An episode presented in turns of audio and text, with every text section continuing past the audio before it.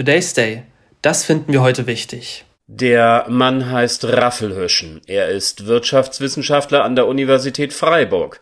Und sein Vorschlag, die Eigenbeteiligung der gesetzlich Versicherten an deren Kosten für Medikamente, Behandlungen usw. So auf bis zu 2000 Euro jährlich festzusetzen, sorgte gestern für Aufsehen. Darüber berichteten am Donnerstag Tagesschau.de, das Redaktionsnetzwerk Deutschland und weitere Medien. Dabei hat der Experte aus dem Südbadischen einen guten Grund, sich mit der Thematik zu beschäftigen. Tut man nämlich nichts, so der Ökonom, würden die zunehmenden Kosten des Gesundheitswesens dafür sorgen, dass der Beitragssatz von heute durchschnittlich 16 Prozent auf bis zu 22 Prozent des Bruttolohnes der gesetzlich Versicherten steigt Bereits für das Kalenderjahr 23 ist ein Defizit von 17 Milliarden Euro zu erwarten.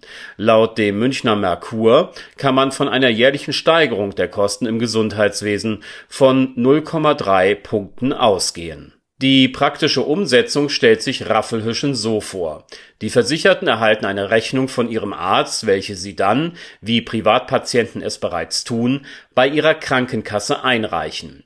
Diese erstattet dann die Kosten, zieht allerdings die Eigenbeteiligung ab. Geringverdiener sollen entsprechend ihres Einkommens Zuschüsse erhalten. Und Menschen, die zusätzliche Risiken eingehen, sei es nun, weil sie bestimmte für die Gesundheit nicht ungefährliche Sportarten ausüben oder beispielsweise rauchen, werden entsprechend des Gefahrengrades ihrer Hobbys zusätzlich zur Kasse gebeten und was denkt der Gesundheitsminister, der unlängst in einem Gespräch mit dem Handelsblatt äußerte, dass Versicherte mit einer Beitragserhöhung aufgrund der Kostenentwicklung rechnen müssten? Der Tagesspiegel zitiert ihn mit den Worten, für Uniprofessoren wie Herrn Raffelhüschen oder mich wären diese Vorschläge bezahlbar. Für die große Mehrheit der Bevölkerung geht das nicht. Womit der Minister recht hat. Schauen wir noch einmal genau hin der gesetzlichen Sozialversicherung, deren Einführung in Deutschland noch im Kaiserreich begonnen hatte und die in den folgenden Jahrzehnten weiterentwickelt und ausgebaut wurde, liegt das Prinzip der Solidargemeinschaft zugrunde.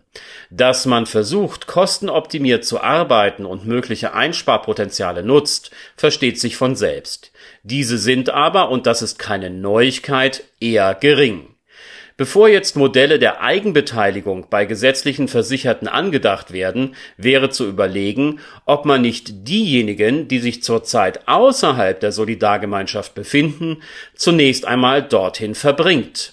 Eine Krankenversicherung für alle beispielsweise, in die auch die wirtschaftlich leistungsfähigeren Bürger eingebunden werden, könnte ein denkbares Modell sein. Today's Day, ein Projekt von netkiosk.digital.